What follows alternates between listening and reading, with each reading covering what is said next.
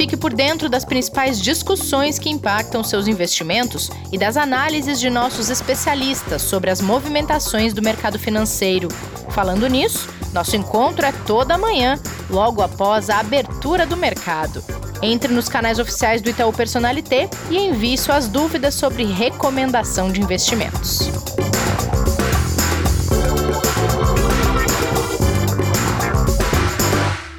Investidor em Foco no ar. Semana terminando sem café com canelas, porque hoje é quinta e amanhã é feriado aqui no Brasil, mas terminando com o Kleber, que voltou de férias.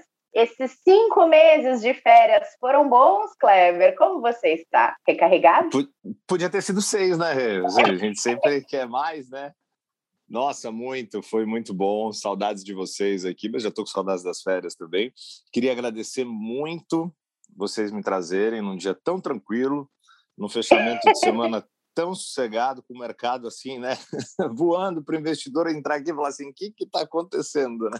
É assim que a gente recebe a pessoa que volta das férias. Carinho. Ah, tá reenergizado? Ótimo. Então venha. Né? Então, né? toma.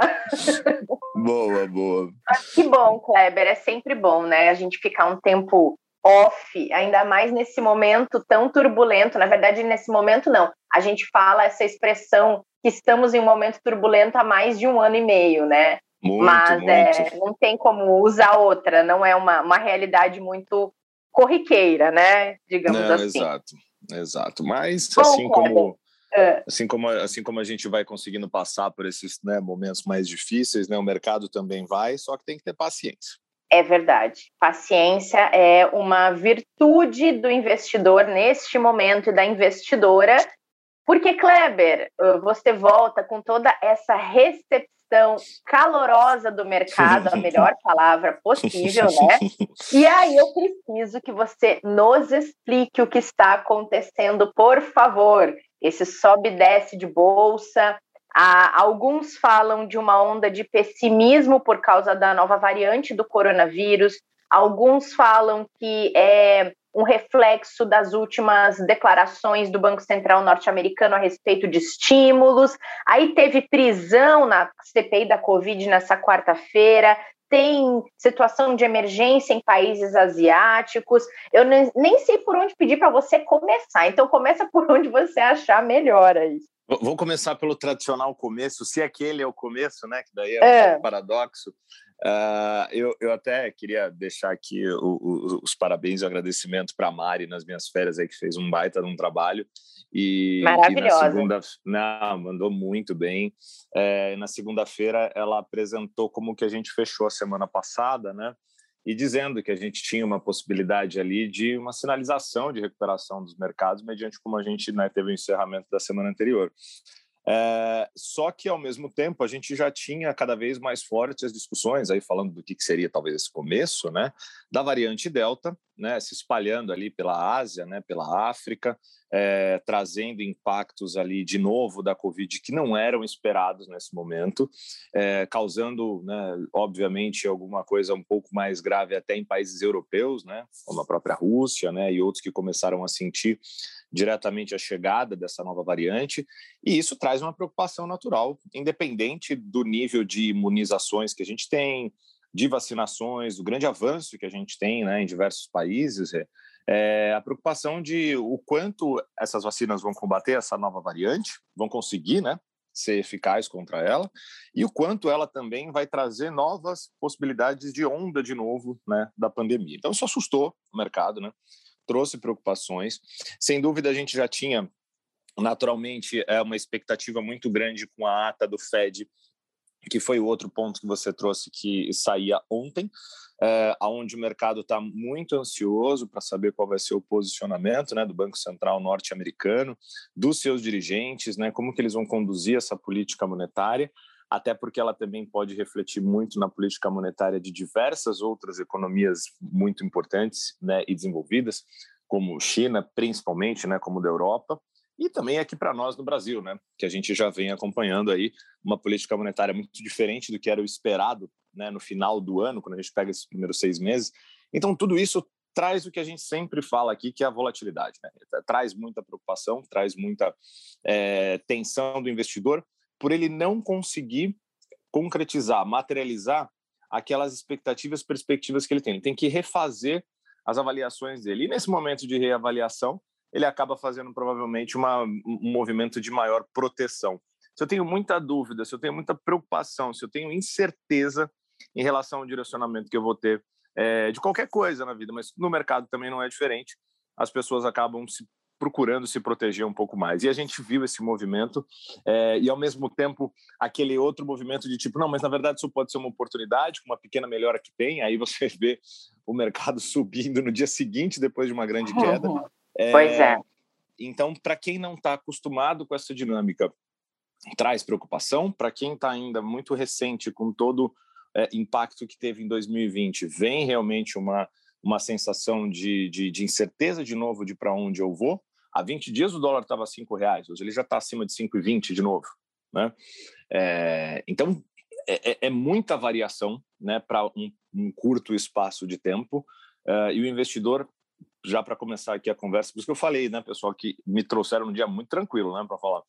Mas é, é, sem dúvida manter a, a cautela e principalmente os investimentos de forma equilibrada, diversificada, com um objetivo definido e entendendo se esses níveis de volatilidade e risco que estão nos seus investimentos estão adequados àquilo que você suporta, aquilo que você pode, aquilo que você tem de objetivo. Acho que esse é o primeiro ponto.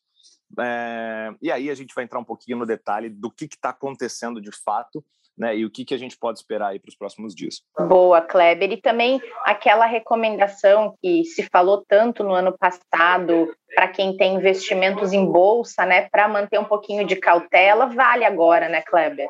Vale, sem dúvida, sem dúvida, porque a gente tem perspectivas muito positivas para a renda variável, sim.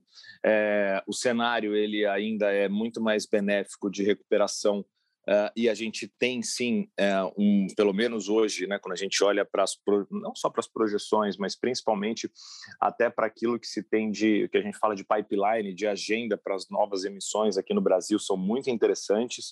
Uh, o mercado internacional ainda continua obviamente se posicionando e comprando é, realmente ativos de risco, olhando para o longo prazo, mas o curto prazo ele pode sim ser muito muito volátil e ele vai provavelmente ser é, num nível talvez até maior do que foi o primeiro semestre, né? Porque a gente agora tem a possibilidade de altas de juros antecipadas, de retiradas de estímulos. Uhum. Então essas discussões lá de fora, que se somam com os nossos riscos políticos aqui, como você bem comentou aqui no começo, é, as indefinições em relação às reformas, né, o andamento é, exatamente de qual vai ser a, a questão de política monetária aqui e a inflação, quanto ela vai impactar. Então, são várias é, questões que vão, obviamente, trazer aí é, cada vez mais ingredientes para essa situação toda do mercado para o investidor avaliar é, o momento de entrada ou não. Por isso que as aulas do professor são muito importantes. Até quem quiser puxar, né?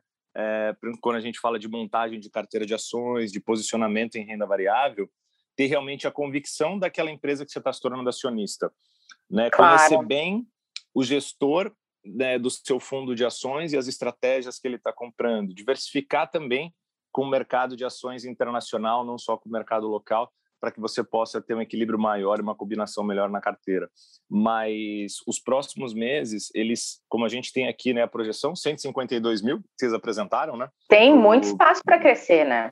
Exatamente. A gente olha para o índice hoje, né, com um, quando a gente pega, né, é, que o professor muito bem apresentou aqui, né, a, a, o, multiplicador hoje do índice no Brasil, ele está bem descontado é, em relação a seus pares internacionais principalmente os países desenvolvidos. Então, quando a gente pega um índice próximo a 125 mil pontos e olha, né, ele fechou ontem em 127, mas hoje deve abrir com uma queda um pouco mais forte, dado o cenário internacional. Você tem um espaço bem interessante daqui para o final do ano é, e colocando boas companhias, boas ações, avaliando bem os gestores que estão fazendo as estratégias nos fundos de investimento, o investidor pode sim ter realmente uma carteira bem interessante, mas vai ter que ter paciência para é. aguentar essa volta toda. É verdade. Você tocou nesse ponto da questão dos estímulos. É, é isso que está causando queda no preço dos títulos, no juro dos títulos do Tesouro nos Estados Unidos?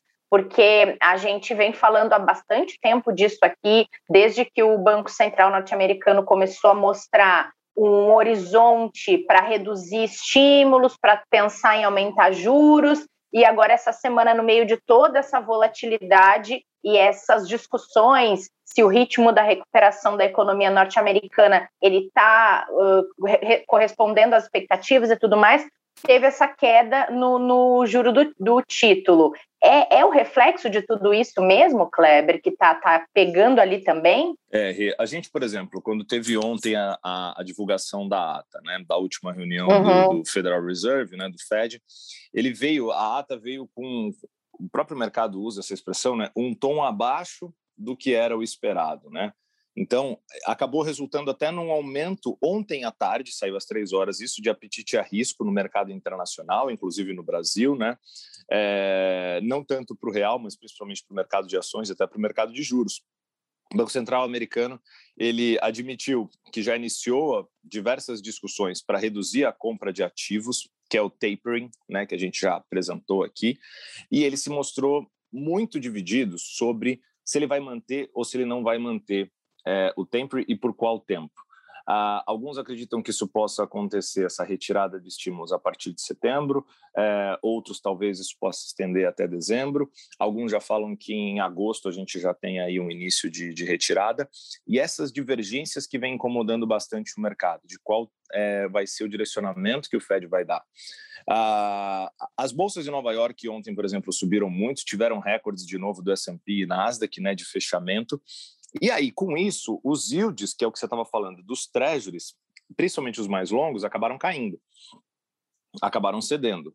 Uhum. o ponto é, se vem a retirada de estímulos com a possibilidade de antecipação de alta de juros, é, que é o que a gente tem hoje de sentimentos depois é, de outros discursos que foram feitos pós-ata do, do, do, Fed e pelas preocupações que vem se tendo de ontem para hoje, você já viu um mercado que é o contrário, né? com os juros subindo e com as bolsas com uma queda até que relevante nas suas aberturas que a gente vem olhando aqui, até porque, por exemplo, hoje a gente já teve a China é, apresentando a possibilidade, sim, de mudar sua política monetária, ou seja, que eles até colocaram ali de um relaxamento maior, depois da própria divulgação da ata do Fed. Né? E o que, que isso mostra também?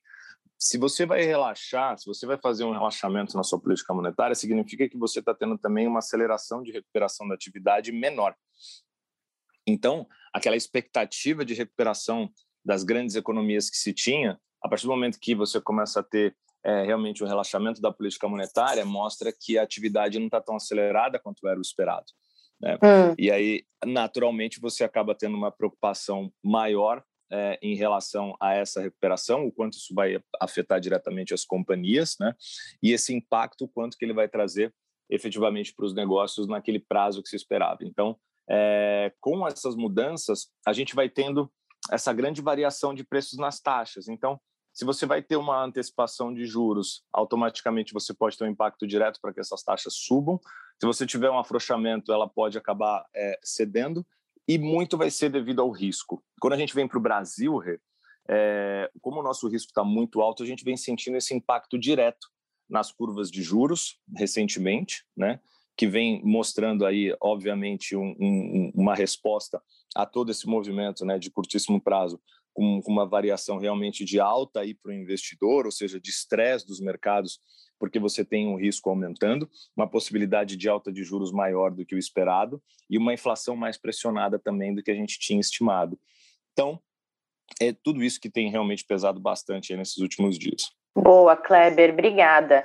E, bom, vamos falar de indicadores. Eles têm sido muito importantes de se acompanhar nesse momento de volatilidade e que se fala em recuperação e que se fala em mudança de política monetária. E hoje saiu nos Estados Unidos dados a respeito de pedido de seguro-desemprego, lembrando que na semana passada os dados de criação de empregos foram muito positivos por lá. E hoje também sai, a, saiu aqui a, o IPCA, já que o mercado local está de olho no comportamento da inflação, né? Como é que vieram esses indicadores? Bom, começando primeiro pela nossa aqui, né, inflação que vem sendo assim, o, o, o, destaque, né, o protagonista desse ano, com uma preocupação muito grande em relação a ela, né, e a gente sente no bolso, né, é nosso verdade. aqui, os nossos ouvintes sentem no bolso ali, conforme ela aumenta o impacto direto, ela ficou em 0,53 no mês de junho, né, e atingiu 8,35% em 12 meses, tá? Mesmo com ela tendo uma desaceleração, a, essa inflação acumulada de 12 meses é a maior desde 2016, quase cinco anos aí que a gente não tinha um nível tão alto né, de, de inflação uh, em 12 meses, que é uma janela fechada, e que vai também trazer muita reflexão para o governo quando ele vai olhar para teto de gastos, quando ele vai olhar para planejamento, quando ele vai olhar para a meta de inflação, que não vai ser cumprida, né? vai acabar estourando o teto ali da, da, da meta. Né? É, e a gente olha exatamente para aquilo que a gente falou, energia elétrica né? foi a grande contribuinte para isso. Né, quando a Sim. gente olha para o mês de junho, com né, uma alta de 1,95%, já era esperado, né, com a mudança de bandeira para bandeira vermelha, dado a crise hídrica e tudo aquilo que a gente já falou aqui. Uh, mas isso pode sim trazer, já era esperado, né? Mas só para se ter uma ideia, né? O centro da meta de inflação para 2021 é 3,75, podendo variar entre 2,25 e 5,25. Então, quando a gente olha para o nível que a gente tem hoje, é, o indicador no ano já acumula nos primeiros seis meses 3,77. Né? Se o teto ali tinha numa variação até 5,25, dificilmente, dado o ritmo que a gente tem, a gente vai parar em 5,25, a gente vai estourar provavelmente isso. Né? E a grande preocupação é o quanto a gente vai conseguir ter realmente, é, não é de controle, né? mas de principalmente um, um, um acomodamento dessa inflação, para que a gente também não tenha que ter uma pressão tão forte de política monetária quanto o mercado já espera, como revisões de Selic acima de 7%. Alguns, muito poucos, né, começam a até cogitar a possibilidade né, de, num prazo um pouco maior, ter dois dígitos de novo da Selic, o que a gente hoje ainda descarta, né? É, mas que é algo que o investidor tem que ter no radar, tem que acompanhar. E, e essa inflação, lembrando, né, quando a gente olha para o IPCA, é, ela é uma inflação que não reflete normalmente a inflação diretamente das pessoas, por exemplo, que estão nos ouvindo, né? Porque não necessariamente os seus gastos, né, as suas despesas estão atreladas ao que essa cesta acompanha. Então, é, ela é uma referência, o que quer dizer que talvez a nossa inflação seja maior ou às vezes bem maior do que essa. Do que essa, e, sim. E o nosso poder de compra, a nossa renda, infelizmente, nem sempre ou quase não acompanha. Aumenta é. né? Essa força da inflação. Ainda e mais aí... no momento de desemprego recorde, né, Kleber? Sim, é, sim. E, e, e, é extremamente complicado porque o investidor, então, nesse momento, é, ele já tem uma vantagem de ser investidor porque ele tem as suas reservas para ajudar em momentos em que ele realmente precisar. Mas ele vai precisar fazer sempre um rebalanceamento junto com seus especialistas, conversar para entender o seguinte: olha, dado tudo isso que a gente vem olhando, né, que a energia elétrica está subindo, que transporte está sendo pressionado, que combustíveis têm pesado muito, né, é, saúde continua puxando bastante os índices de inflação, né, alimentação também é algo que sempre pesa, ou seja, tudo que a gente não deixa de, de usar, né, habitação é algo que também é, tem pesado, tem aumentado os custos de novo, ou seja, quando a gente projeta isso, significa que todas as nossas despesas, os nossos custos vão aumentar. Então, se a nossa renda, por um acaso, não tiver como aumentar, e o investidor tiver essa possibilidade de olhar para a sua carteira de investimentos, veja exatamente como que você consegue, primeiro, se proteger dessa inflação e, com ela, ter um ganho acima para melhorar exatamente a sua possibilidade de manutenção de poder de compra que a gente fala. Então, uhum. é o momento por tudo isso que a gente já falou nesse episódio super tranquilo que vocês me trouxeram para voltar de férias, o investidor, é, até por ter feito um fechamento de primeiro semestre agora, tem uma enorme é, oportunidade de reavaliar, né, de olhar de novo para os seus ativos, de ver se eles estão adequados, se as taxas estão aderentes àquilo que é projetado, se os riscos estão realmente alinhados com o que ele tem é, de possibilidade tanto para suporte, né, de aguentar os riscos, quanto para realmente atingir aquilo que ele tem como meta, é, porque a gente deve ter conversas cada vez mais é, contínuas sobre inflação pressionada, juros podendo subir, prováveis retiradas de estímulos e um mercado mais tenso, mas que o lado bom é que vai dar muita oportunidade. Então a gente tem títulos públicos hoje com baixíssimo risco melhorando suas taxas, a gente tem grandes empresas, companhias é, e até mesmo instituições financeiras melhorando suas taxas de retorno para os investidores colocarem nas suas carteiras e abrindo oportunidades em renda variável. Então é um momento muito legal para o investidor conseguir reavaliar suas posições. Muito bom. E para a gente encerrar, pedidos de seguro-desemprego nos Estados Unidos? Ah, verdade. Vieram é, quase que em linha, vieram acima do que esperado, 350 mil era o que o mercado estava aguardando, veio com 373 mil, é, um pouco acima da semana passada, que tinha fechado com 371 mil.